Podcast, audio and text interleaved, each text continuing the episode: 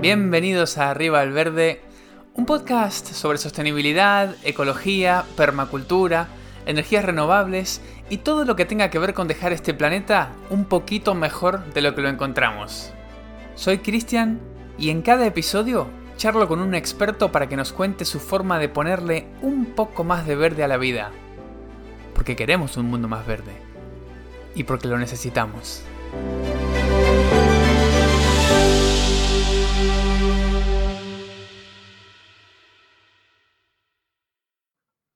Bueno, muy bienvenidos a un nuevo episodio de Arriba el Verde. Hoy estoy con Jaime Otero Páramo, un agricultor con el que voy a hablar de agricultura sintrópica, de agroforesta. Bueno, le vamos a preguntar qué diferencias hay y todo eso, pero primero que nada, bienvenido Jaime, ¿cómo estás? Gracias por participar.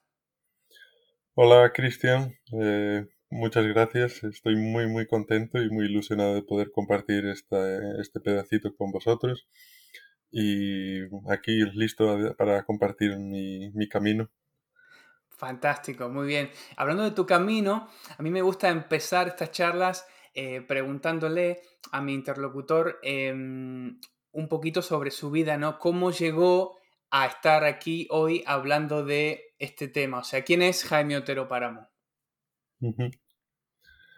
Bueno, em, de alguna manera llevo preguntándome lo mismo, ¿no? Mucho tiempo.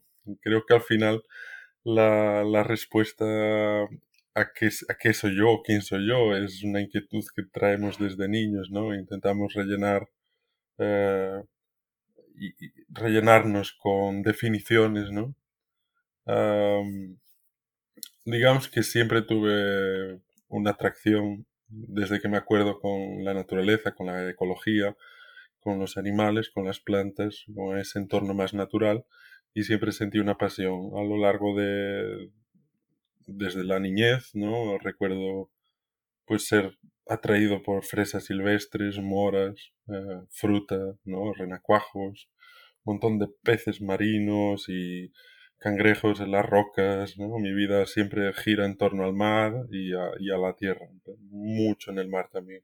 Soy una persona que vive en la costa, un pie en la, un pie en la tierra y otro pie en el agua siempre. Entonces la, la ecología me, me, atrae mucho desde esa curiosidad ¿no? de niño. Eso ha ido, digamos, ha sido, ha sido como una columna transversal en, en mis vivencias a lo largo de, de, la vida ¿no? que he llevado. Eh, pues en la época de estudiante, pues optando más por esa rama más científica, ¿no? La biología, las ciencias. Luego mi en mi época aún también de, de, estudio me formé en acuicultura, que también tiene mucho que ver ¿no? con esa pasión de, desde la infancia del buceo, del niño, de la ola, de, de las pocitas, de, los peces, de los erizos, de toda esa ecología ¿no? del mar. Y dentro del mundo de la acuicultura, de repente me cautivó un, un mundo que es el mundo de la microbiología y las microalgas concretamente, ¿no? que es una, digamos que cuando entré no las conocía, no tenía noción que existían y no tenía noción cuál era su importancia ¿no? a, nivel ecológico, a nivel global y cuál era sobre todo su diversidad ¿no? y, su, y, su complejidad, y su complejidad. ¿No? Y, y, ese mundo me cautivó de tal manera que me llevó a buscar eh, formarme un poquito más en, dentro de lo que fue mi propio curso en esa rama, haciendo un trabajo específico sobre ese área.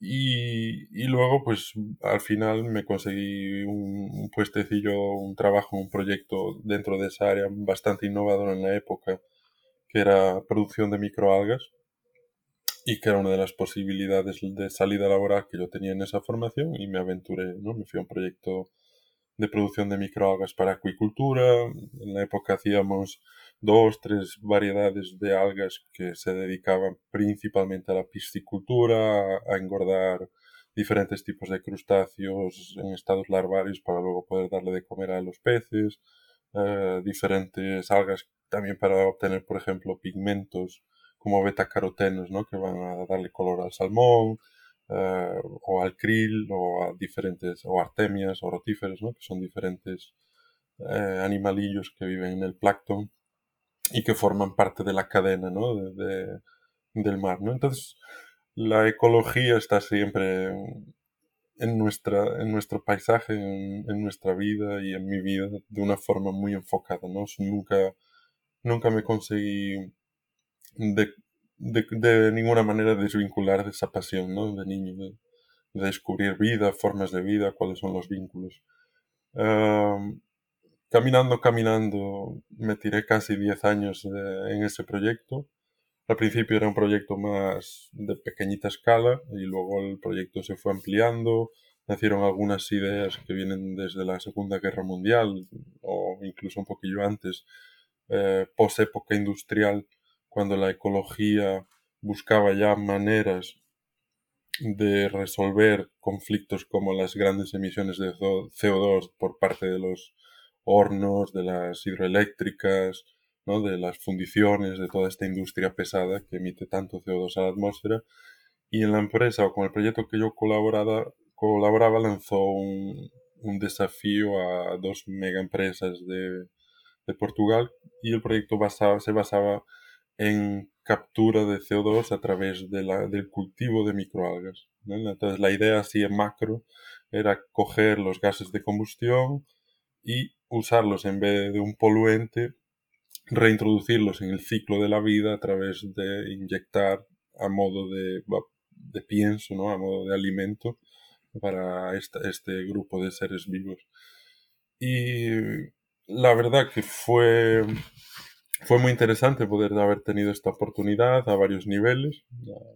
Y creo que a pesar de haber sufrido en algunas fases bastante, eh, me hizo aprender inmenso sobre ingeniería, sobre química, sobre física, sobre automoción, sobre diferentes técnicas de, trabajo de materiales y, todo esto junto, juntando a la ecología. Y digamos que durante estos 10 años, por una parte tenía este mundo laboral donde yo exploraba un área naciendo ¿no? de, las ciencias, de la ecología, de la, de la biología más que de la ecología, con una componente en la ecología, con un pie en la ecología, con, una dirección hacia la ecología, pero en un, al final en un paradigma muy, muy extraño porque se mezclaban muchas cosas, se mezclaban sistemas laborales bastante, eh, eh diría yo?, jerárquicos, eh, sistemas de pensamiento y de organización social y laboral muy poco respetuosos con la salud de las personas, con la salud mental de las personas, con los ciclos naturales y las necesidades de las personas, con una visión ecologista terrible y, muy degenerativa. en concreto, este proyecto se desarrollaba en una cementera, ¿no? entonces podemos entender que estaba en un contexto completamente loco, ¿no? Para, para ser un ecologista amante de la naturaleza, ¿no? Y veía como, pues, dineros, ¿no? Y proyectos pintados de verde o con cara de verde, ¿no? De, ecología seguían siendo al final una dinámica predatoria de recursos, ¿no? A nivel de agua, a nivel de energía, a nivel de nutrientes, ¿no? Y a nivel de, resultados era un desastre. Las, las primeras cifras que manejábamos eran, pues, 40 veces la peor carne de vaca en términos de gasto de agua, por ejemplo, ¿no? Decías tú, joder, estamos desarrollando una solución verde, teóricamente trabajando para resolver un problema y estamos causando un problema mayor, ¿no? y esto por varias cuestiones, por cuestiones de falta de comprensión del medio, desconexión por parte de, algunas personas, intereses muy enfocados en el lucro y pocos intereses realmente en la regeneración.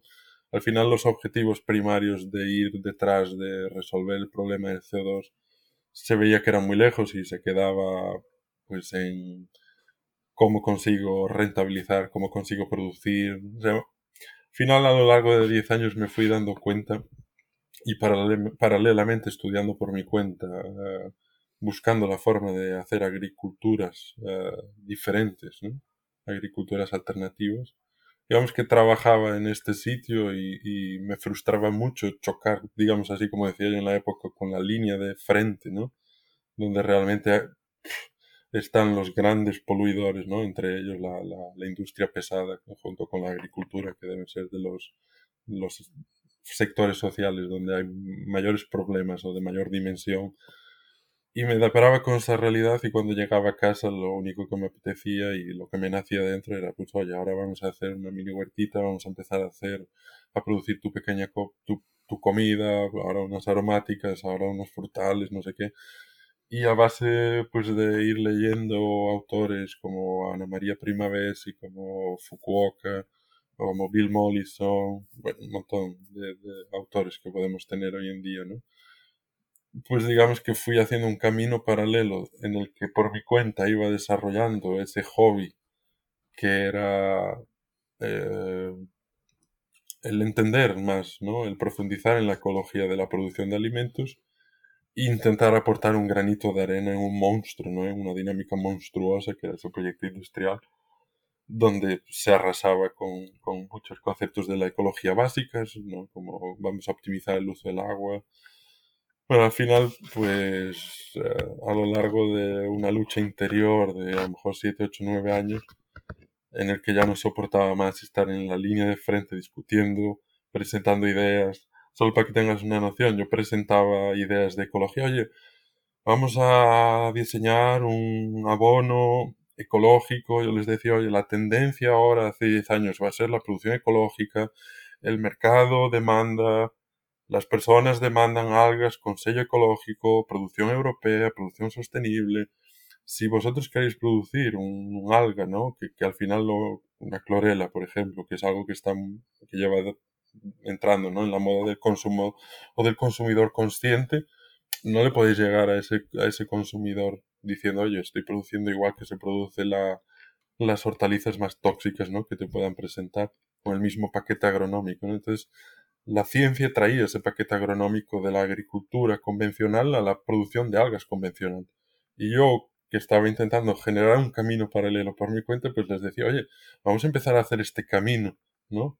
Y fue muy frustrante para mí en 2009 presentar estas ideas y en 2017 recibir uno de mis jefes diciendo, oye, vamos a diseñar ahora un compuesto o un, nutriente orgánico para poder tener un sello, para poder llegar al mercado, porque ahora tenemos no sé cuántas toneladas y no las conseguimos vender. Porque nos acabamos de dar cuenta que el mercado que le gustan estas algas, pues miran este sello, miran un poquito más, ¿no? más profundo y para mí como que me fue una bandera ya encima de otra bandera, otra bandera y me dijo, no, bueno, ya has aprendido, has ganado experiencia, has evolucionado tu visión del mundo, de lo que quieres hacer, creo que está en el momento de partir.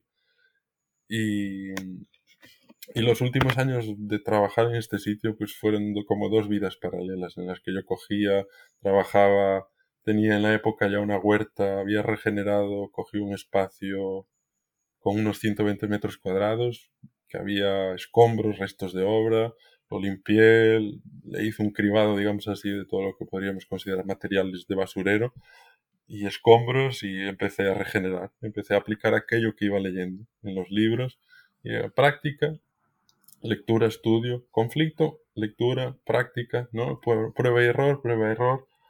Me enamoré de las semillas en algún momento me, me, volví loco y es un amor que, que no muere ya, creo, nunca más. Suelo, llevo tal vez 10 años en el que todos los días de mi vida hay semillas en mis bolsillos, en, mis mochilas, se ha transformado en un problema, incluso en, ciertas fases, ¿no? Y he, tenido que aprender a gestionar eh, e, e, eso, pero, pero sí, me apasioné de las semillas en ese proceso. Y una de las primeras de los primeros viajes así que me marcó mucho en esa etapa ¿no? de autodesarrollo, como la yo suelo llamar, que fueron esos cinco años regenerando. Y aparte de como objetivo, ¿no? Producir alguna cosita para casa, una zanahoria, una cebolla, un tomate, ¿no? Como todo el mundo empieza por esa horticultura más doméstica, pues me interesaba mucho cerrar los ciclos de las plantas. Fue algo que me fascinó, ir de semilla a semillas, ¿no? Porque de alguna manera entendía que eso era entender en profundidad cómo una planta es en todas sus formas y en todas sus etapas. Entonces, de alguna manera, esa pasión se fue retroalimentando, ¿no? Porque semilla lleva semillas, más semillas lleva más semillas. Me empiezo a vincular pues, con movimientos de, de intercambio de semillas, redes de semillas internacionales, permacultura, no sé, un montón de hilitos que, dada mi condición, no podía dedicarle mucho tiempo, porque era de seis y media a siete de la mañana a ocho de la mañana huerta, ocho de la mañana, siete de la tarde trabajo en industria, siete de la tarde, ocho de la, de la noche huerta, y se va a repetir así, luego deseando que llegase el fin de semana para poder aplicar huerta y tal. Y, y muy bien, la, la verdad, la, la, la experiencia fue muy buena porque me permitió desarrollarme, me permitió crear una base de, de, conocimiento de ciclos, como suelo decir, de relojes, ¿no? Porque a día de hoy tengo una base de experiencia de esa etapa, de cinco años dedicados a cazar semillas donde fuese, donde pudiese, y reproducirlas, cuidarlas y aprender con ellas, fascinante, ¿no? Ah, como el sitio era muy confinado, la cantidad de semillas ya no cabían, ¿no? Entonces, de alguna manera, fui forzado a salir del monocultivo y entrar en el policultivo por espacio, ¿no? Y también por entendimiento de que el monocultivo no era por ahí, pero no lo entendía como lo entiendo hoy. Y empecé a jugar con combinaciones, ¿no? Con... A dada altura, la gente que convivía conmigo pensaba que me había vuelto loco, porque en las últimas etapas ya combinaba frutales con sucesiones a lo mejor de cinco o seis hortalizas que las plantaba juntas y la gente le, explotaba la cabeza. Mis vecinos decían, este se ha vuelto loco, ya no sabe, no cosecha nada. Pero al final no, no, tenía buenos resultados, conseguía... Realmente ese espacio quedó increíble en cuatro o cinco años. Fue una prueba hacia mí mismo de que en la agricultura, con un camino diferente, excluyendo un poquito dentro de todo lo que la cultura convencional me ofrecía, sea más tradicional o más eh, revolución verde, ¿no? Paquete agroquímico me ofrecía en la época, que no era un camino que yo nunca quise seguir. Mm, de alguna manera, eh, siempre estuvo fuera de opción. No, no. O sea, y, y me di cuenta que en cierto momento mi lucha era desarrollar nuevas cosas o buscar nuevas personas que me inspirasen, ¿no? Entonces esa fue la forma de retroalimentarme durante 10 años y como le cuento a mucha gente ahora, encontrar el camino de mi transición personal para colocarme a mí propio en un sitio donde realmente me siento eh, o siento que mi vida y mi energía aportan algo, a, algo no solo a mí, sino ¿no? a, a, mi sociedad, a la gran sociedad que es el ecosistema al, al que pertenezco, ¿no? Y, y sobre todo a mi familia, ¿no? Y a mi entorno. Wow, qué historia interesante. Muchas gracias por compartirla. Eh, rescato de lo que me estabas diciendo, de las muchas cosas muy interesantes que me dijiste. Rescato esto de, que dentro tuyo haya esta necesidad o estas ganas de, hacer el mundo un poquito mejor, ¿no? Y de, ir por un camino en el cual eh, el ecosistema al que pertenecemos, tras nuestro paso, quede un poquito mejor que antes de nuestro paso. Eso me parece que es un, objetivo súper interesante, súper loable. Eh, una de mis pasiones es eh, mejorar suelo, cualquier tipo de suelo, así que te voy a tener que preguntar sobre esto que me decías de que habías comenzado con una huerta eh, que eran prácticamente escombros y al cabo de 4 o 5 años el suelo era increíble. Sabes que cuando uno busca cómo mejorar un suelo, ¿no? Si uno parte de una base, decir, bueno, tengo este lugar donde quiero hacer una huerta, tengo un suelo malísimo. Cuando uno busca cómo mejorar el suelo, bueno, prácticamente siempre te dicen que hay que agregarle materia orgánica, ¿no? Eso es como una especie de mantra que se repite, pero hay muchísimas formas de agregarle materia orgánica al suelo. Uno puede hacer una manca lasaña, puede echarle compost, puede echarle estiércol, puede hacer un eh, abono verde, etcétera, etcétera. ¿Cuál es tu forma preferida de mejorar suelo partiendo de un suelo muy malo? Bueno, eso es una, una pregunta muy interesante. La, este caso que, me coment, que comentábamos antes, pues fue... Eh, hoy obviamente tengo una visión muy diferente, pero me gustaría empezar por ahí, ¿no? Para también seguir un poco el camino que yo fui aprendiendo. A medida que iba haciendo esta regeneración de este espacio, yo me decía a mí mismo, tenía una pick-up, iba al bosque, cogía hojas de pino, cogía triturado forestal, cogía estiércol, compraba eh, grano para las gallinas y patos que vivían en el mismo espacio, ¿no? Y el suelo se fue regenerando gracias a, a meter, a meter, meter, meter, meter y meter y meter. Y yo decía por mi propio, vale, esto es orgánico, es natural, eh, no es tóxico, pero ¿y toda esa energía de moverme? ¿No? ¿Qué, pasa con eso? ¿Cómo pago esto? ¿Cómo, lo hago? Esa era una pregunta que rondaba constantemente en mi cabeza. ¿Cómo me salgo de una agricultura que puede ser orgánica, pero que no es regenerativa porque está gastando energía? Ah, un poco a lo largo del estudio y esto, ¿no? Aparece la agroforesta y aparece Ernest y da un poquito de respuesta y luego podremos hablar mejor para que no me desvíe un poco de tu atención, o sea, de tu pregunta. La, el tema cómo me gusta regenerar un suelo, un suelo degradado, yo creo que primero decir que no existen suelos malos, esto es una frase que yo cojo de Ernest y la, traigo tal y cual, y fue algo muy revelador para mí, ¿no? Porque a día de hoy, con la visión que tengo hoy sobre la vida, nosotros podemos entender que todo suelo eh, es dinámico y cambia de, desde el magma, podríamos decir, ¿no? hasta los suelos más eh, transformados por los diversos procesos. ¿no? Eh, entonces lo, más importante quizás sea entender en qué estado y edad de, dentro de lo que es la sucesión ¿no? Eh, del suelo está ese suelo y a partir de ahí intentar entender quién es más eficaz resolviendo y cómo es más eficaz resolviendo los desafíos que tiene ese suelo. Si tenemos un suelo extremadamente mineralizado, probablemente tendremos que empezar a trabajar por las capas más pequeñas la microbiología, ¿no? Y, todos esos seres vivos que se adhieren a, las piedras, literalmente, y que forman parte, ¿no? De un gran grupo de, que podríamos llamar colonizadores, que van a empezar a generar, ¿no? Eh, ácidos y van a empezar a extraer minerales raros que van a incorporar y van a, ir, ir, digamos, trayendo del mundo mineral al mundo orgánico. Entonces, ahí pues se podría empezar con algunos biopreparados, uh, algunos extractos. Uh, pero ahora, un, un, pilar que tenemos que entender para la regeneración del suelo para mí es que no podemos pretender, como se suele hacer, darle... Suelo decir una metáfora que es no, no, no te acuestes en la cama antes de hacerla. ¿no? Y esto para decir que el, los seres vivos surgen en un, en un ambiente, en un paisaje, en un ecosistema, porque existe una condición que los hace surgir, que los llama. Y nosotros solemos tener la manía de dar o de poner al ser vivo antes de dar la condición. ¿no?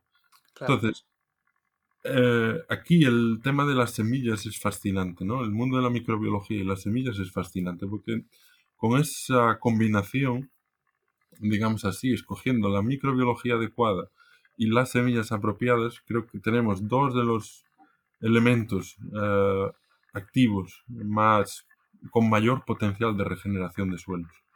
Y si luego le agregamos a esto ¿eh? Eh, la combinación de especies que convivan y cooperen de forma eficiente en ese suelo, vamos a obtener, ¿no? digamos, el, el equipo de trabajo ideal para empezar a construir un organismo vivo que inevitablemente se va a transformar en un suelo vivo, porque el suelo forma parte de ese organismo.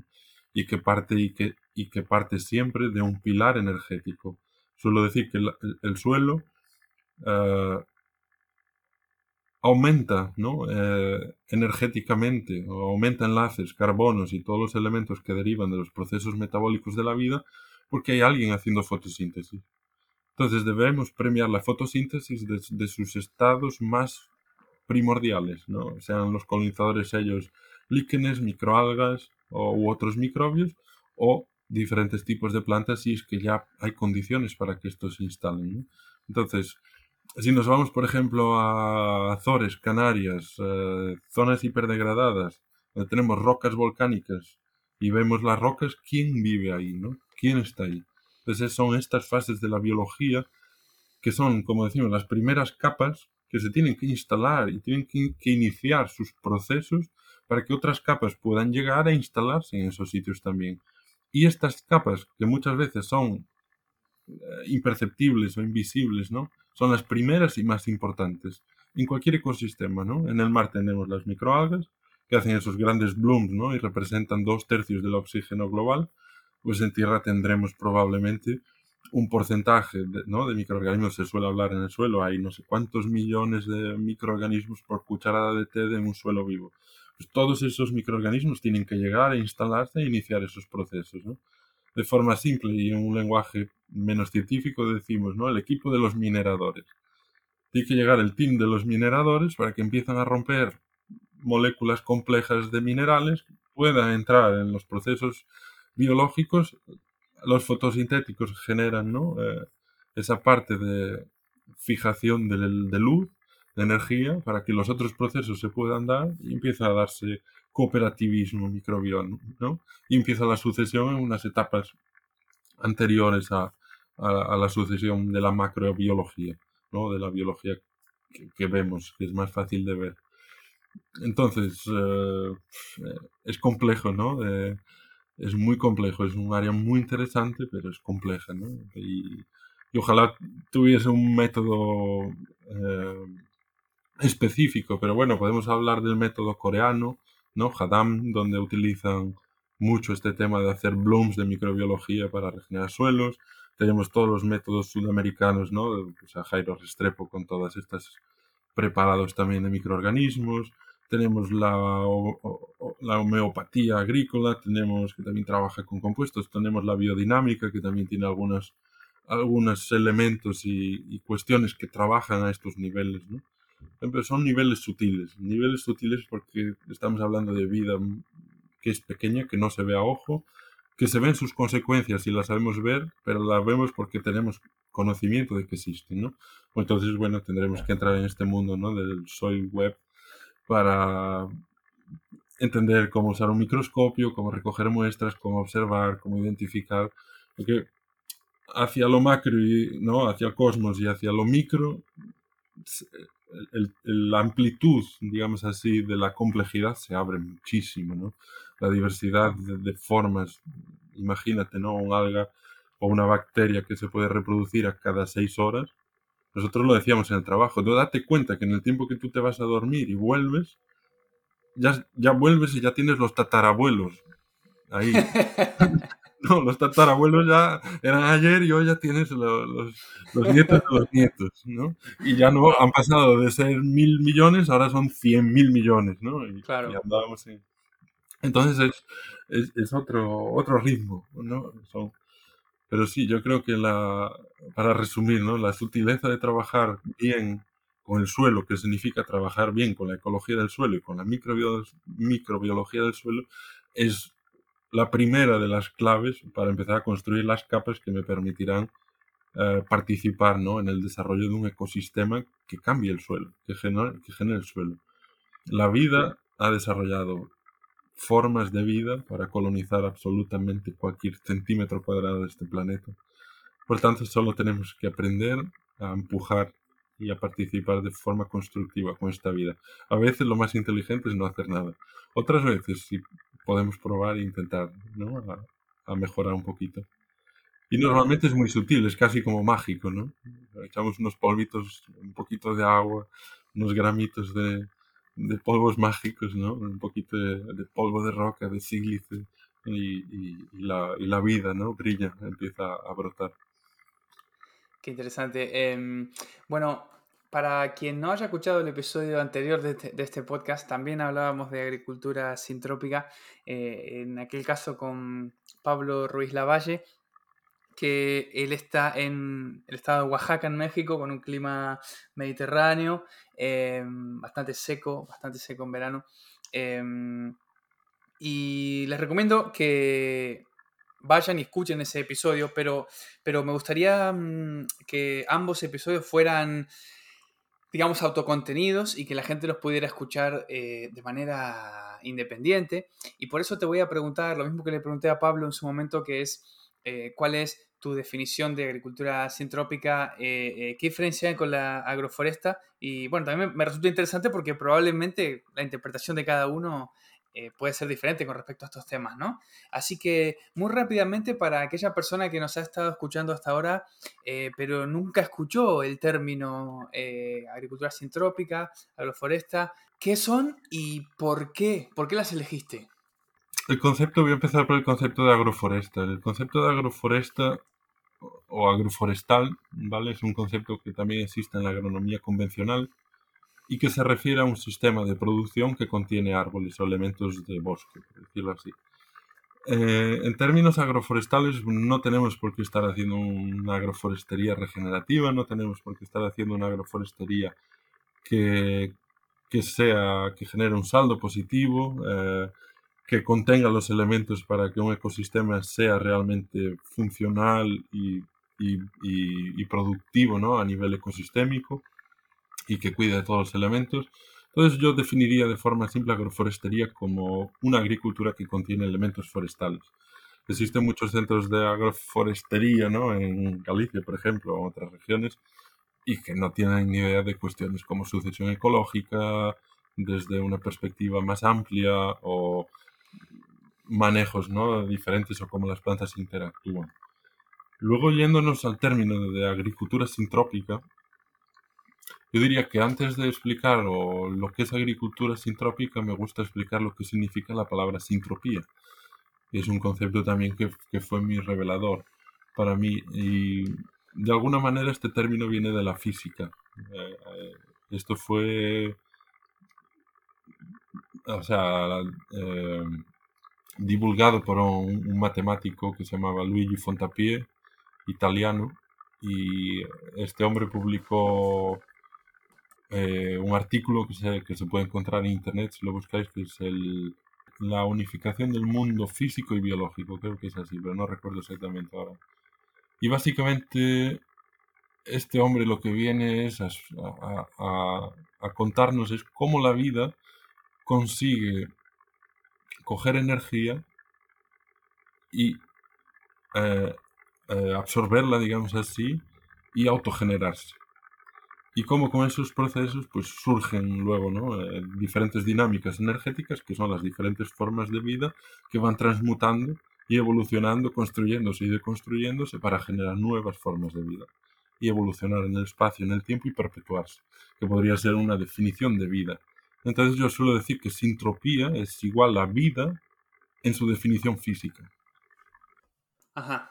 Agricultura sintrópica es un concepto que este hombre Ernest Goch, ¿no? de suizo, eh, que bueno, podéis escuchar y hablar, y os lo recomiendo mucho porque es una persona que personalmente me ha marcado tantísimo ¿no? en, en mi recorrido y quizás el, concepto de agricultura sintrópica, nadie mejor que Ernest para explicarlo. ¿no? Y, una de las cosas que él nos explicó y que, y que, me gusta también aprovechar estos momentos para comunicar es que la agricultura sintrópica es, eh, es un concepto ¿no? que, que, lo que intenta es observar los, los sistemas naturales, inspirarse en su forma, en su función, en su dinámica, para que podamos generar agroecosistemas que funcionen de la misma forma, bajo los mismos principios y que generen en consecuencia un saldo positivo para el ecosistema, del cual nosotros formamos parte, pero del cual nosotros no somos dueños, no, no podemos hacer en cierta forma, no podemos hacer agricultura sintrópica, porque la sintropía es la vida en sí. Entonces podemos ser partícipes de un sistema vivo, pero no somos generadores de, no porque ya estamos dentro, somos partes de él, ¿no? Entonces es una definición importante de entender que la, la agricultura sintrópica sí es una, una, bandera de una nueva corriente ¿no? de, de, entendimiento de la ecología, eh, pero probablemente durante muchos años cada uno de nosotros no va a estar en sintropía, porque hasta que no estás dentro de un ecosistema con el cual participas desde su nacimiento y vas construyendo y relacionándote, creando una relación, solo ahí es es cuando tú vas a entender que estás en, en sintropía, cuando los otros seres vivos con los que cooperas te responden, te, te dan esa abundancia. Y ves que, que, esos árboles y esas especies son felices y cohabitan contigo de forma equilibrada. Y puedes tal vez llegar un día a decir que sí, estoy haciendo agricultura sintrópica, porque ahora entiendo que, la, que el espacio donde yo vivo se ha regenerado y no solo se ha regenerado, sino que tiene una cantidad y una calidad de vida consolidada. Es un parámetro muy interesante, ¿no? Porque eso es algo que no se mide muchas veces en la agricultura convencional, ¿no? O en la agricultura biológica. Vale, no uso químicos, no, no estoy poluyendo, o no tanto, ah, pero cuánta calidad, cuánta cantidad y calidad de vida consolidada he aumentado en este espacio, en este ecosistema en el que estoy interaccionando. ¿Cuántas especies he aumentado este año? ¿Cuánto carbono ha aumentado mi suelo? ¿Cuánta agua ha aumentado? ¿Cuánta diversidad fúngica? ¿Cuánta diversidad microbiológica? ¿Cuánta diversidad botánica? ¿Eh? Pues los, los, indicadores ahora son un poco diferentes. ¿no?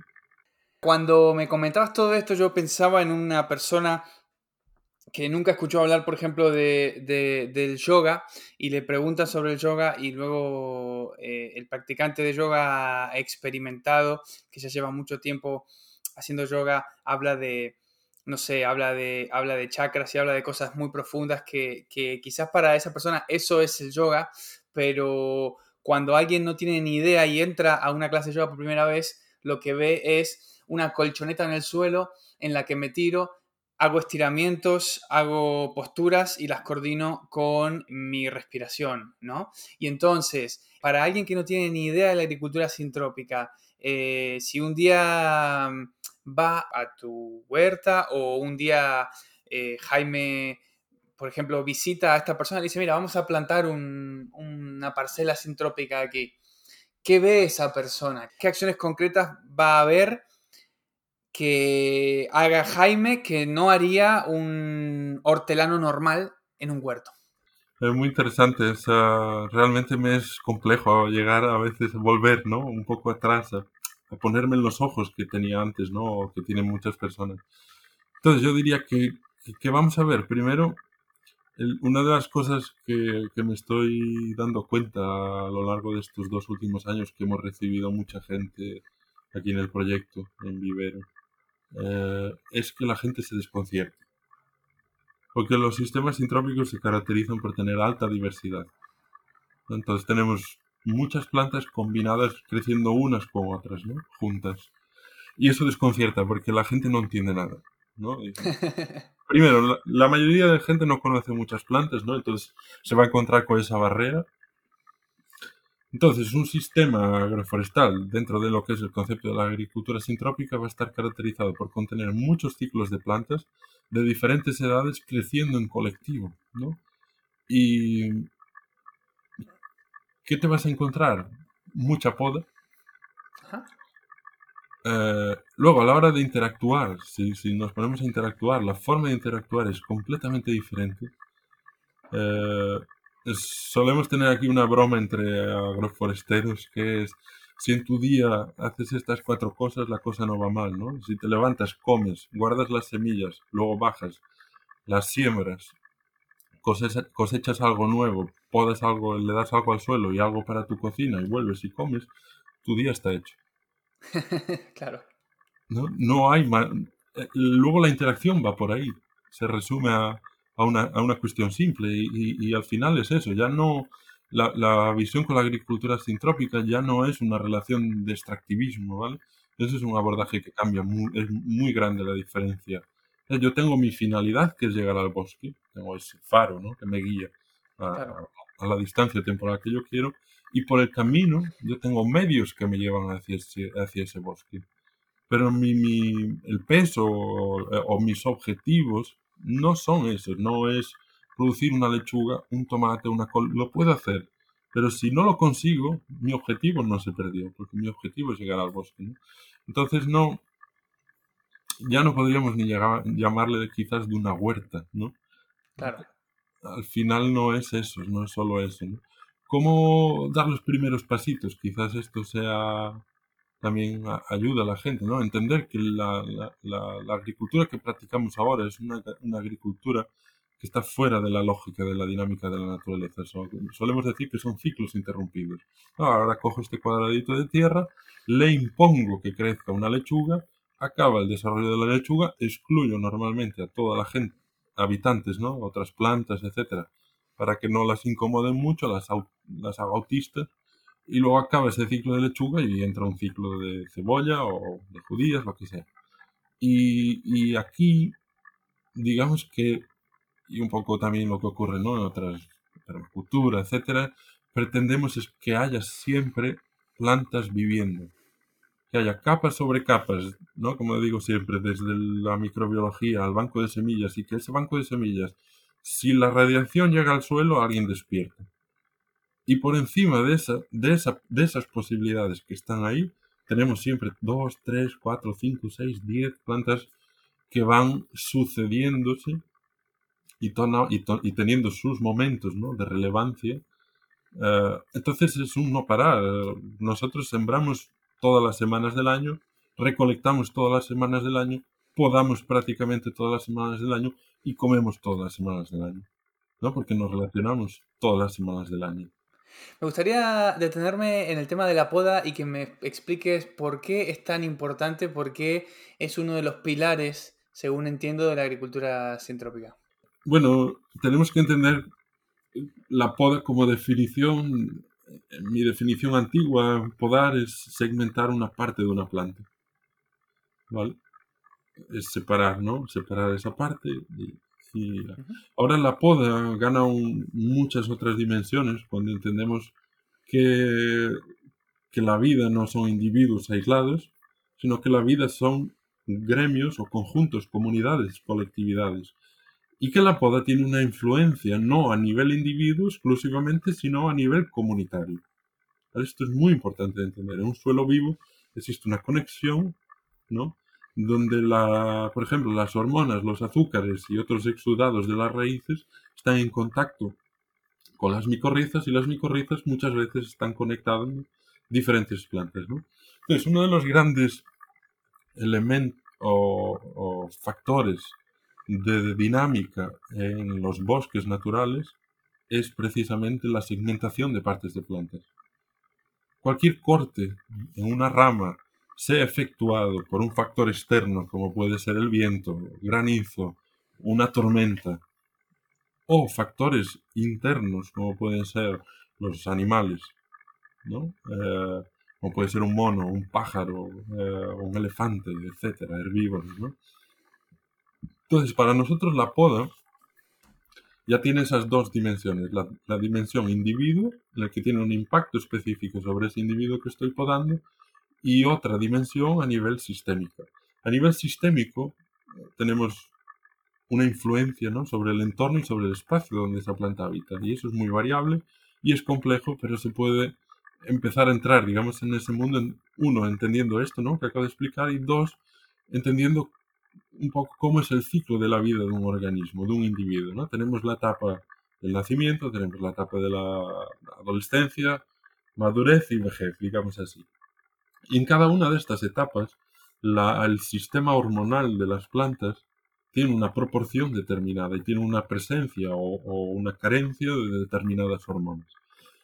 Cuando nosotros entendemos que la sucesión ecológica se da por el, por el cambio de las plantas, nosotros podemos a través de la poda selectiva eh, tanto acelerar ¿no? los procesos de vida o muerte como cambiar la predominancia hormonal en los sistemas en los que podamos. Entonces, podando brotes florales, podando radicalmente ciertos árboles, podemos conseguir efectos obviamente en el individuo, pero también en el sistema donde están integrados.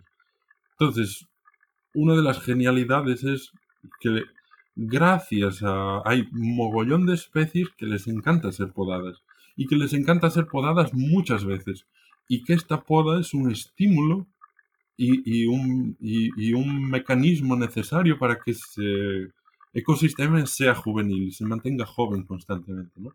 como ocurre pues, en el PRB o en los pastoreos regenerativos, donde tenemos pues un ganado bien manejado y tenemos un efecto positivo sobre el pasto porque el pasto es bien manejado y bien podado y estimulado a crecer. ¿no? Yo, por ejemplo, hace un par de años hice un pequeño estudio aquí con una gramínea local cuántas veces la podía cortar, cuánto más va a crecer si la corto, cuántas veces. Y após 11 cortes en un año, la planta había generado un 30-40% más de biomasa que una equivalente que no se le había estimulado. Simplemente porque le estábamos interrumpiendo su ciclo sexual, ella tenía condiciones para seguir desarrollándose, seguir trabajando y bumba, rebrotaba, rebrotaba. Estábamos con crecimientos pues de 2,5 centímetros al día y 4,5 en época de fotoperiodo mínimo, en época de fotoperiodo máximo 4,5 centímetros al día. Y por ejemplo, cruzando datos con Brasil, pues nos dimos cuenta que tenemos gramíneas adaptadas a clima eh, eh, atlántico más fresco ¿no? que en Brasil, pero teníamos unas tasas de crecimiento prácticamente iguales en términos de productividad, ¿no? ¿Por qué? Porque tenemos una especie adaptada a nuestra gama de temperatura, probablemente tenemos una microbiología también optimizada y adaptada para funcionar en esta condición y a través de la poda y del estímulo de la poda conseguíamos ganar, ¿no? Con ese trabajo conseguíamos ese aumento. Entonces al final, este pequeño ejemplo se puede traducir a, a cualquier especie con que interaccionemos en una sucesión agroforestal en que podemos tener plantas de 20 días de ciclo, como una rúcula, un rabanito, y que la puedes cosechar, o, y, puedes tener una encina, ¿no? Que va a unos cuantos milenios, en el que puede ser mantenida y puede ser podada, ¿no? Eh, y podada desde la perspectiva del estímulo, no, no del, del demandar de la planta, sino que la planta se ve eh, beneficiada por ese trabajo, ¿no? Y con, y con esta poda lo que generamos es una dinámica global en, toda la actividad ¿no? que generamos ese espacio, pues que pone en el suelo una cantidad de materia orgánica y una cantidad de biomasa disponible para la microbiología, ¿no? para el suelo en sí, que cada año retroalimenta y acumula y, y, aumenta ¿no? este factor o este indicador que es la cantidad y calidad de vida consolidada de forma escandalosa, ¿no? Porque la diversidad de seres que surgen es brutal. Antes hablabas de la comparativa que existe entre tu gramínea y la de Brasil, y eso me lleva a preguntarte cómo se adapta eh, la agricultura sintrópica a diferentes climas. Y en concreto te quería preguntar, quizás de manera un poco egoísta, qué pasa con los lugares donde el agua no es un recurso que, abunda. ¿no? Eh, tengo la sensación de que, de que donde está el señor Goch en Brasil, eh, llueve mucho. en tu caso, vos estás en Galicia, que es conocida también por, porque llueve mucho. En el caso de un lugar con un clima mediterráneo, como puede ser, no sé, muchas otras partes de, España, Chile, seguramente habrá gente escuchándonos en, California y en, la parte de Baja California, en México, bueno, en fin, diferentes lugares donde, donde hay veranos secos y muy, muy cálidos. ¿Cuál sería tu enfoque si es que has tenido participación en, sistemas en climas así? Eh, y en concreto me, gustaría preguntarte con respecto a la irrigación, porque muchas veces cuando uno ve sobre agricultura sintrópica, hay gente que dice, bueno, esto eh, lo único que tengo que hacer aquí es, es, podar, eh, intervenir, plantar, y muchas veces se dicen que no, no hay que fertilizar, no hay que regar, que esto va todo solo, y me pregunto si esto realmente es alcanzable en todos los climas, climas perdón, o si en lugares donde tenemos veranos tan secos y tan prolongados y tan calurosos, eh, no será un poco una utopía eh, lo de no regar. Bueno, es interesante saltar de la poda para el agua, que son dos temas bien, bien extensos y de los cuales podríamos estar hablando mucho tiempo, pero otra de las cosas, de las cuestiones interesantes es sincronizar la poda y el agua. El momento, porque al final la poda es un factor donde colocamos agua en el suelo, agua en potencia, porque va a ser materia orgánica que se va a, eventualmente puede secarse y rehidratarse o mantenerse siempre húmeda, ¿no? Y aún hoy, por ejemplo, estuvimos podando porque ayer llovió y estuvimos manejando, ¿no? Yendo más al centro de tu cuestión, eh, sí he participado y sí colaboro con muchos proyectos en condiciones hidrológicas bastante más desfavorables que la nuestra realmente creo que no es una utopía que consigamos llegar a sistemas en climas tan eh, duros en este momento, en el que no sea necesario aportar eh, absolutamente ningún riego y ningún insumo, digamos así, externo, Ahora hay que contextualizar varias cosas ¿no? aquí y apuntar. Pues sobre todo, una, que la vida de las personas que quieren emprender estos caminos es finita y los procesos ecológicos podríamos decir que son infinitos desde la perspectiva del colectivo y no del individuo. ¿no? Ah, entonces no es, o sea, o sí es utópico a, a, día de hoy en un sitio donde tienes una pluviometría de 200 o 300 generar a lo mejor con el conocimiento y la base agronómica y las especies que tenemos disponibles generar un sistema para producir alimento uh, sin irrigación. Y de hecho la agricultura o la propuesta de la agricultura sintrópica no excluye nada. Podemos usar lo que queramos. Ahora, esa utopía, o que llamamos utopía, es el bosque, ese bosque que existe y el bosque nadie lo riega y nadie lo abona, ¿no? Y está ahí. Uh, la pregunta es que ese bosque es el bosque al cual nuestra especie puede pertenecer y nutrirse de él. Probablemente no. ¿Por qué? Porque el bosque en Europa está hiperdegenerado, hiperdegradado, desfragmentado, ¿no? olvidado, ya sin piezas, ¿vale? Entonces, si nos ponemos en un paradigma de que yo puedo contar con toda la botánica del planeta y la puedo usar de forma organizada y, bien diseñada y bien implementada en un sistema donde sin irrigación probablemente yo consiga generar sistemas. En Brasil se está haciendo ¿no? agroforestas sin irrigación con cactáceas, agaves y algunas especies extremadamente robustas ¿no? a este tema de la, no, disponibilidad de agua, de pluviometría, de agua, lluvia líquida. Y se colocan especies que son capaces de condensar agua ¿no? Eh, y, y, generar esa, esa irrigación. Y, y a día de hoy yo creo que en todos estos contextos que, con los, con los cuales un gran porcentaje de la gente que vive en España, por ejemplo, tiene que lidiar, o en otras zonas ¿no? del planeta, California, etcétera, pues si yo creo que si tienes agua, úsala. Uh, ahora usa el agua de forma a, a desarrollar un plan de, de, desintoxicación de la irrigación. Porque la vida, toda planta, está diseñada para capturar agua, agua líquida y agua gaseosa. ¿Eh? Si miramos hacia la estructura fisiológica de cualquier planta o de cualquier colectivo de plantas, lo que vemos es un panel solar condensador de agua, básicamente. Esos son sus dos principales eh, factores por los cuales eh, esa vida gana esa forma.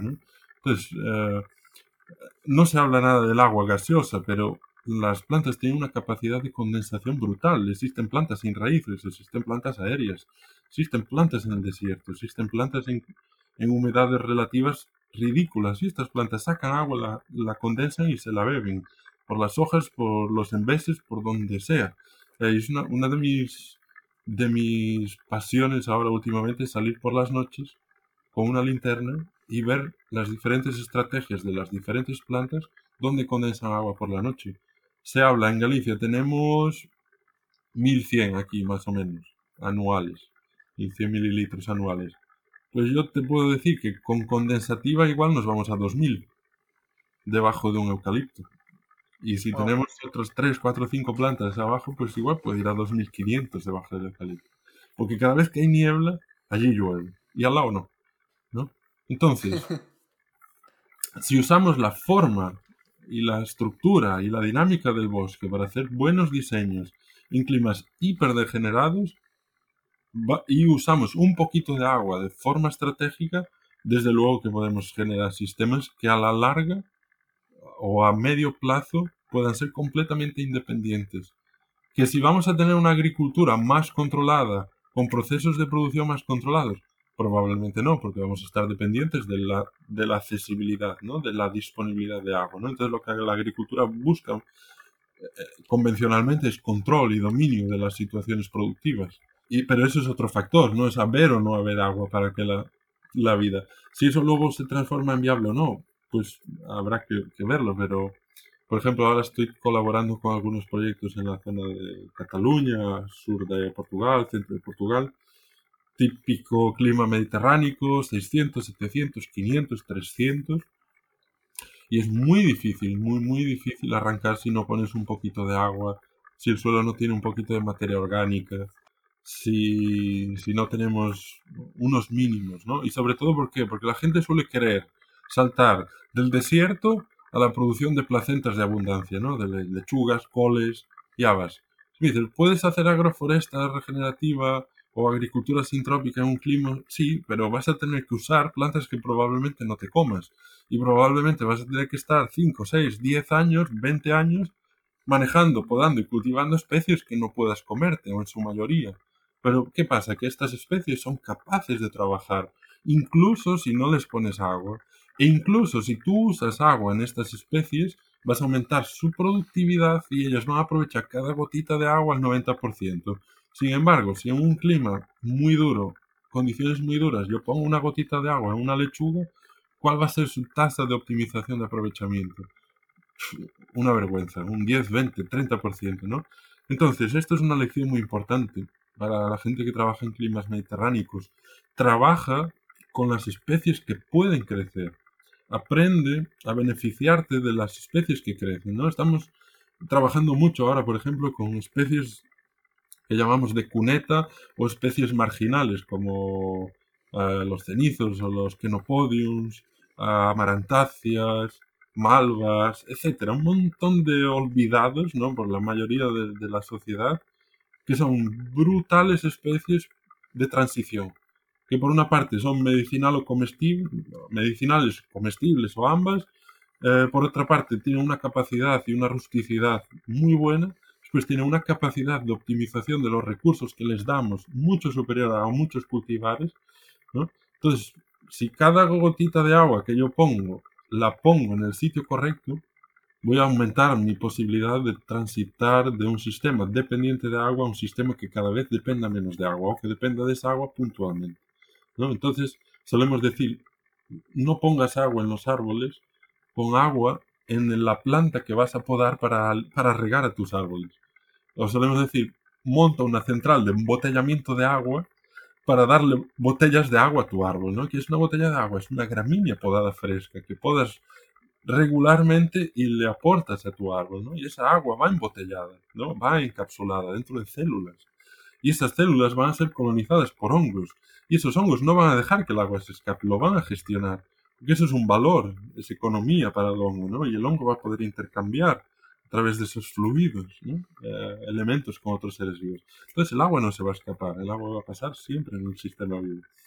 Eh, a título de curiosidad, en el segundo curso que hicimos en Alicante en 2019 sobre esto, vino un agroforestero, que haremos un curso en, en Málaga ahora en noviembre, creo. O podemos hablar un poco más de esa parte. Y este hombre, nosotros en los cursos muchas veces abrimos una hora, dos horas para que los alumnos presenten sus proyectos. Y este hombre, pues ya con alguna edad, se hizo un bosquecillo muy biodiverso en Málaga, un clima duro, seco de narices, y empezó con una condición de agua y, y ahora está en este paradigma 20 años después. Tiene aguacates, mangos, cítricos, granados, macadamias, eh, iñamis, bananas.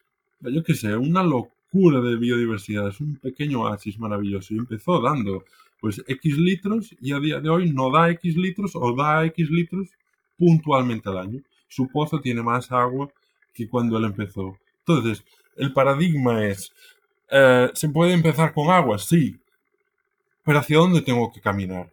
¿Qué sistema agrícola voy a generar para que no que esa agua no se transforme en una dependencia y sí en un recurso de emergencia y que mi sistema agrícola genere más agua de la que gasta.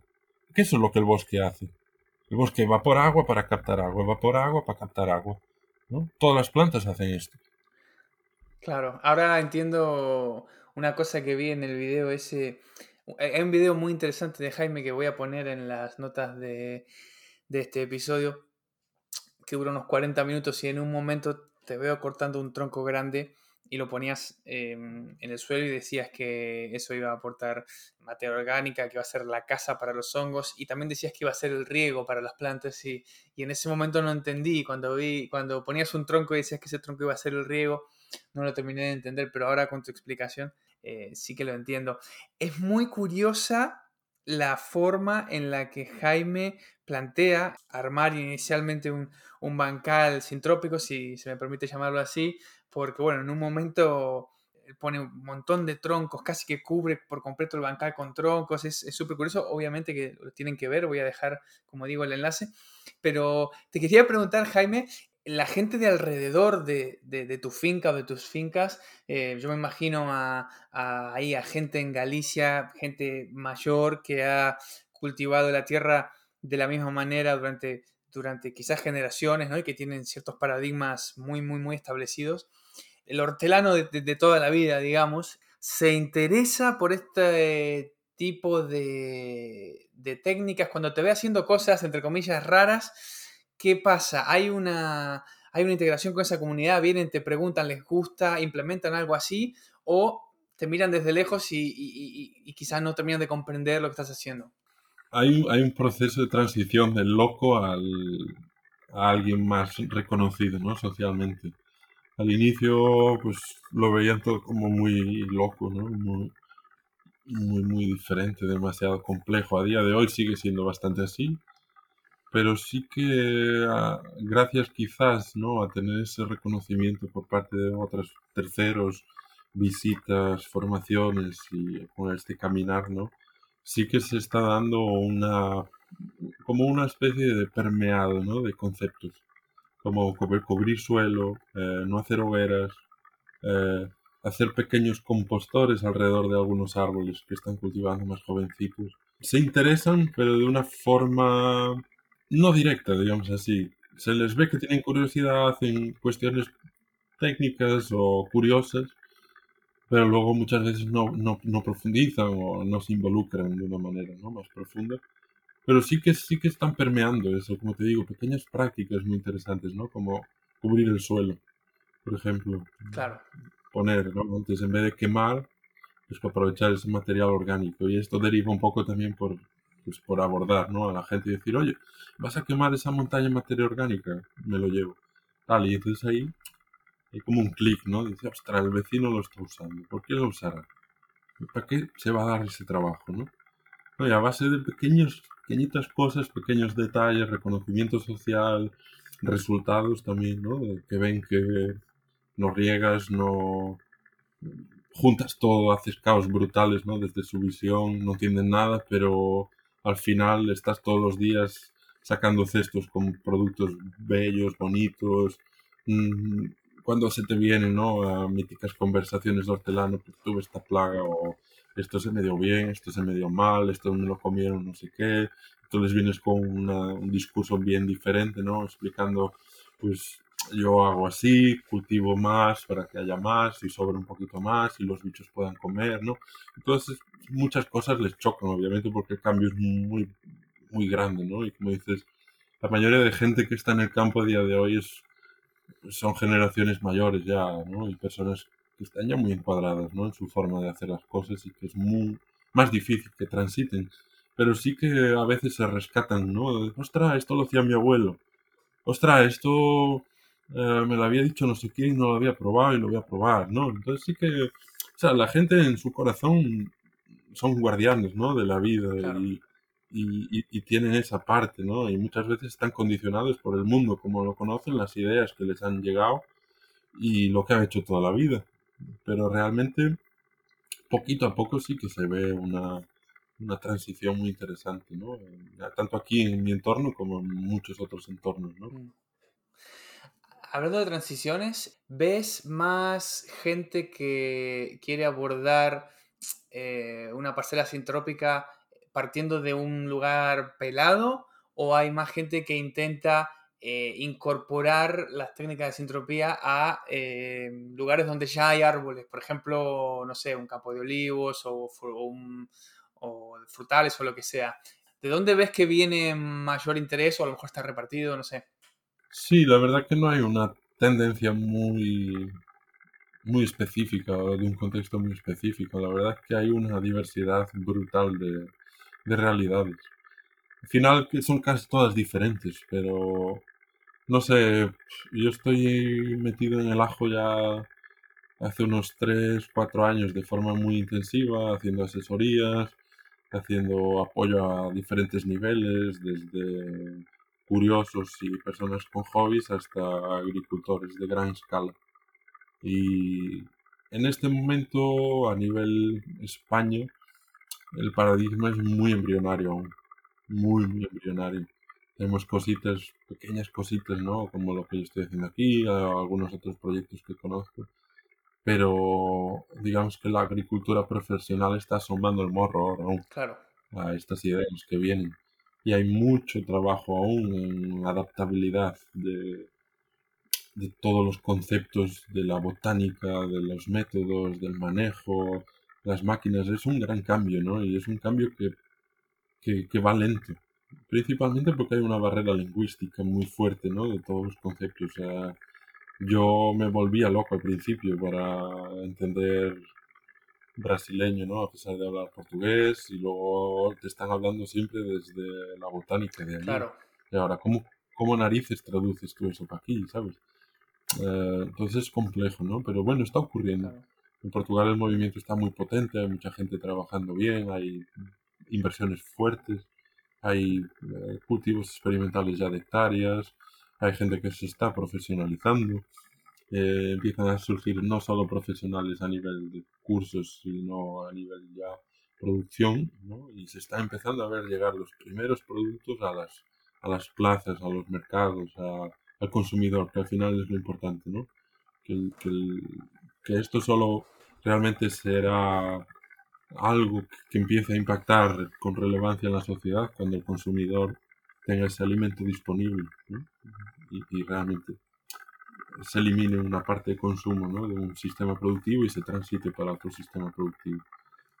Te quería preguntar, como antes de, pasar ya a, que nos comentes sobre tu curso, la forma de contactar con vos, eh, tu proyecto que se llama Proyecto Dispersor y todo eso, te quería mm, preguntar una cosa que vi en, este video al que hago referencia, que repito, voy a poner en las notas del episodio, en el que decías que en tu parte del mundo hay gente con parcelas muy, muy pequeñitas que quizás no son rentables desde un punto de vista de la agricultura convencional y que sin embargo creías que podía ser que con un enfoque sintrópico si pudieran, si pudieran ser rentables o, tuviera más sentido cultivarlas, o no recuerdo exactamente cómo lo decías, pero ¿qué hace que la agricultura sintrópica sea más adecuada para estas parcelas pequeñas? ¿Es que, es que produce más por metro cuadrado?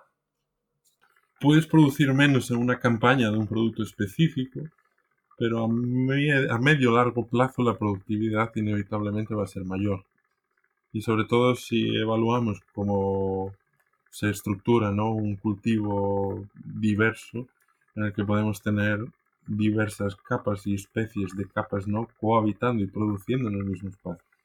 Un ejemplo, por ejemplo, aquí abajo tenemos un diseño en el que hay nogal, eh, yuglas regia, después aguacate, cítricos, melocotones, arasás, lúpulo y kiwi creciendo más o menos juntos dentro de un diseño. Y el, diseño apunta maneras. No, no, está aún porque tiene 5 años y aún es joven, jovencito, pero van, van como cohetes, ¿no? Y esto quiere decir que si evaluamos el global, ¿no? De cuánto introduzco en el sistema y cuántas toneladas salen, al final los kilos son muy interesantes.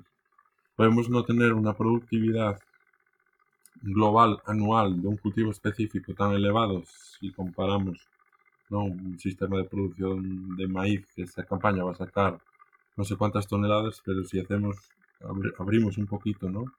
en el tiempo y vemos cuántos kilos de energía, eh, materia, etcétera, tienen que traer para poner ese maíz, para que ese maíz salga y luego cómo queda ese suelo. el, tema de la productividad eh, queda bastante desigual. claro a nuestro favor tenemos ¿no? que cada campaña empiezas más fuerte. Cada campaña empiezas con más fertilidad. Claro. Entonces la idea es esa, ¿no? O sea, cada día es mejor si haces un buen trabajo.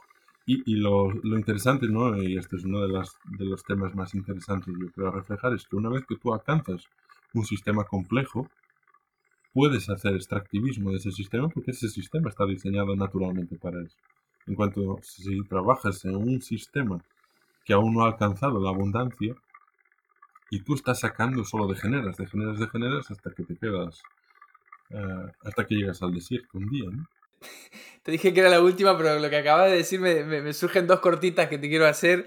Eh, una es muy, muy cortita, es, dadas las especies estas que nombrás, ¿cuál es la temperatura mínima a la que se llega en tu lugar? Picos muy puntuales, menos 2, menos 3. Pero lo normal, un grado, dos grados, máximas 36, y la otra, eh, como comenzaste diciendo que declarándole tu amor a las semillas, eh, un amor que yo comparto, y después recién dijiste aguacates, nogales y otras cosas, ¿injerto o no injerto o qué? Sí, no. A ver, eh, hablando un poco de la estrategia global aquí del proyecto de la estación, que es el proyecto donde estoy trabajando, hay un 20% de aproximadamente de especies injertadas que compro, compré en vivero. Y luego existen los equivalentes de semilla. Me encanta germinar todo lo que pueda desde semilla. Ya me, yo ya sabía que la cosa iba por ahí, pero ya la naturaleza me ha más que demostrado que los árboles que germinan de semilla en el sitio donde tienen que germinar son incomparables en cuanto a desarrollo.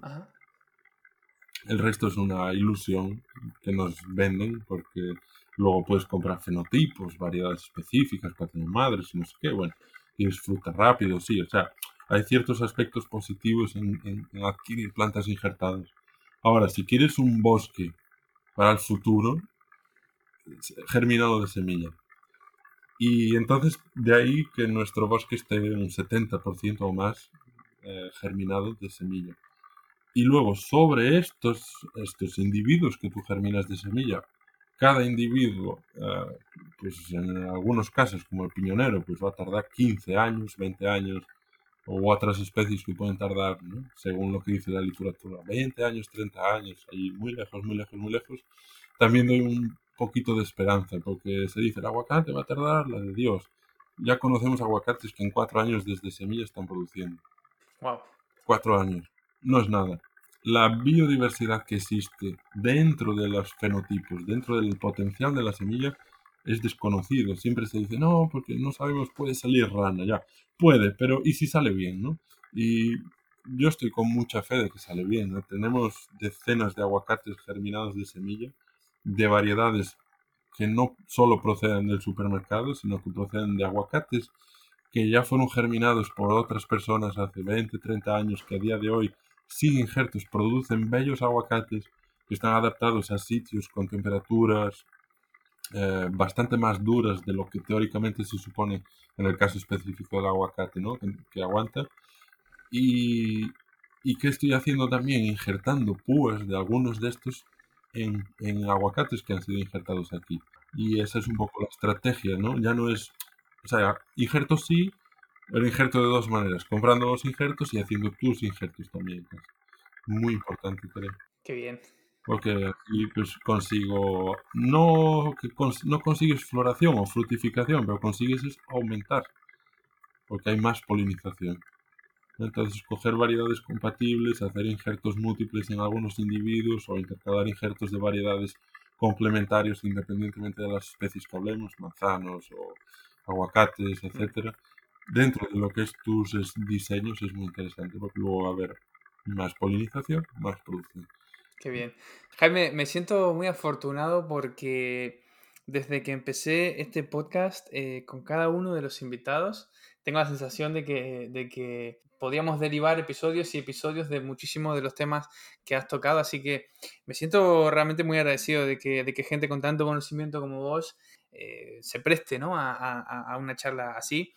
Yo, a mí lo que me gustaría es, eh, bueno, agradecerte, eh, invitarte evidentemente a que cuando quieras, esta es tu casa, si quieres hablar de algún tema en particular, desde luego que yo soy materia dispuesta, todo lo que quieras. Eh, y seguramente quien te haya escuchado, por tu forma de hablar y tus conocimientos, tendrá, tendrá ganas de saber más de Jaime, de su proyecto, de si Jaime da cursos, escribe libros, si se puede ir a visitarlo a su finca, en fin, me gustaría preguntarte cómo nuestros oyentes pueden saber más de Jaime, profundizar eh, y contactarte si eso es una opción. Sí, claro. Eh, bueno, también muy agradecido ¿no? por esta oportunidad. Como te dije antes, en, particular, comparto ahora es, es eh, seguir el ejemplo de la naturaleza, cooperar unos con otros. ¿Vale? En ese sentido, obviamente, siendo finito, pues abro mis puertas y mis contactos a que cualquier persona interesado me busque, redes sociales, Facebook, Instagram, YouTube, espero que web en no muy poco, en no mucho más tiempo, porque al final, bueno, el, tiempo es muy finito y la dedicación es mucha con el campo, con los proyectos y con partes a las que yo considero que, le, tengo que dar más importancia ahora. Eh, buscando Proyecto Dispersor, ese es un poco el, nombre que, nos, que nos identifica ahí fuera. Y ¿qué, qué, más cosas? Bueno, aquí en, el proyecto de la estación agroecológica eh, que es cómo se llama este centro, ¿no? que está en desarrollo aún, no, es un centro oficial, pero ya va funcionando, hacemos investigación agroforestal, producción y desarrollo ¿no? de adaptación de especies, ensayos a muchos niveles, desde microbiología, fungicultura, insectos, botánica, etcétera, etcétera, etcétera. Y eso a nivel de proyecto personal y local. Y luego a nivel de interacción, pues colaboro con un montón de gente y montones de proyectos a lo largo de toda la península ibérica, archipiélagos, Brasil y algo en África también. O sea que esto, como decías, ¿no? tenemos aquí horas y horas que podríamos hablar sobre diferentes proyectos, personas, tiendas, etcétera, etcétera. Eh, ¿Qué me gustaría decir? Bueno, hacemos siempre en media entre un curso o dos cursos por mes aquí en la estación agroecológica. Podéis siguiendo nuestras redes iréis viendo las ofertas y las posibilidades. También tenemos un programa de voluntariado donde, bueno, después de algunas entrevistas y cuando hay espacio, pues vamos integrando personas que quieran tener vivencias un poquito más profundas, más continuas. Esto es un mundo denso, amplio, complejo, que exige cambios a nivel intelectual, fisiológico y mucha meditación también por detrás para estos cambios de vida. Y de vez en cuando pues nos vamos, vamos absorbiendo, ¿no? Personas que quieren realmente transitar o tener vivencias más profundas a través del voluntariado y la verdad ha sido una experiencia súper rica porque hay personas pues, que ya están ahí, ¿no? Están profesionalizándose, luego han hecho cursos complementarios, vuelven y vienen en varias estaciones, y está una dinámica muy chula y muy interesante. Pues otro asunto que quería compartir, eh, que es una novedad, acabamos de lanzar una antigua idea y se trata de una caravana agroforestal. Básicamente nos vamos a meter tres amigos formadores agroforesteros en el coche y nos vamos a recorrer casi 4.000 kilómetros eh, a lo largo de toda la periferia de la península ibérica. Nos iremos primero a Cantabria, País Vasco, luego Cataluña y después bajaremos hasta, bueno, Costa, Valencia, Alicante, Málaga y luego ya subiremos hacia Portugal, Algarve, Lisboa, zona centro, norte y de vuelta a Galicia. Y la idea es, bueno, llevar las semillas y la agroforesta como bandera y generar pues, una cantidad de eventos y movimientos donde podamos pues enseñar ¿no? lo que hacemos, cómo lo hacemos y llevar semilla, plantar, regenerar. ¿Y cuál sería la dinámica? O sea, por ejemplo, si alguien está escuchando y, no sé, está en Cataluña y sabe que Jaime va a pasar con esta caravana por Cataluña, o sea, ¿cuál es la idea? Eh, ¿Estar atento a algún evento que sea en Cataluña? o ponerse en contacto. Exacto, hay varias formas, ¿no? Tenemos lo primero que pedimos o que nos gusta decir es primero, si quieres apoyarnos, compártelo con gente, dile que esto va a pasar. Segundo, eh, si no tienes la posibilidad de moverte o seguir la caravana e ir visitando algunos de los proyectos a los que vamos a asistir, eh, dentro del programa de la caravana vas a tener probablemente algún evento cerca y puedes inscribirte dentro de este programa que está en nuestras redes sociales puedes ver cuál es el proyecto que queda más cerca de ti y ahí habrá un contacto de un anfitrión. Ese anfitrión eh, puedes contactar con él, te dará algunas indicaciones, condiciones del evento, cuándo ocurre, fecha, lugar, etcétera, que hace falta, ¿no? Y ya se organiza a nivel eh, puntual en cada uno de los sitios, ¿no?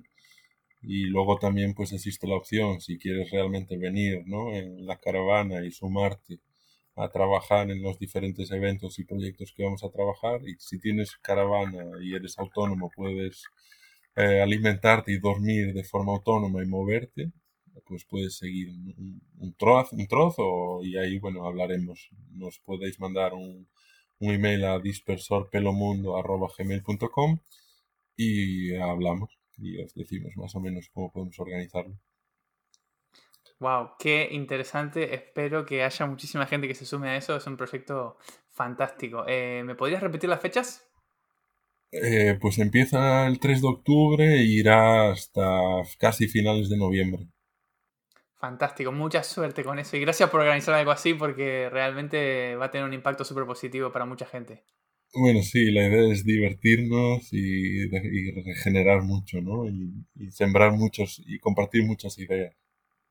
Eh, que la gente se, se inspire y espero que también sirva de inspiración para que la gente cuando se mueva y viaje lleve semillas, ¿no? semillas físicas y semillas conceptuales también. Seguro, seguro que sí. Entonces la palabra clave o las palabras claves eh, son proyecto dispersor. Hay que buscar eso en internet. Ahí están las redes sociales. Cuando haya una web tendrá también ese nombre, ¿no?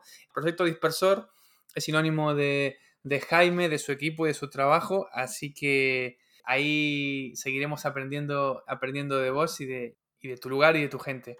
Jaime, de verdad, muchísimas gracias. Ha sido un placer. Espero que esta sea la primera, pero no la última de nuestras charlas. Muchísimas gracias a ti, también lo espero. Me encanta hablar sobre este tema y tengo ahí muchos carretes para contar, así que como ves, eh, me, sale, me sale muy natural hablar de estos temas y me encanta y me encanta compartirlo. Esa es un poco la finalidad del proyecto, ¿no? Compartir lo, lo que aprendemos. Muchas gracias, hasta la próxima. Un abrazo.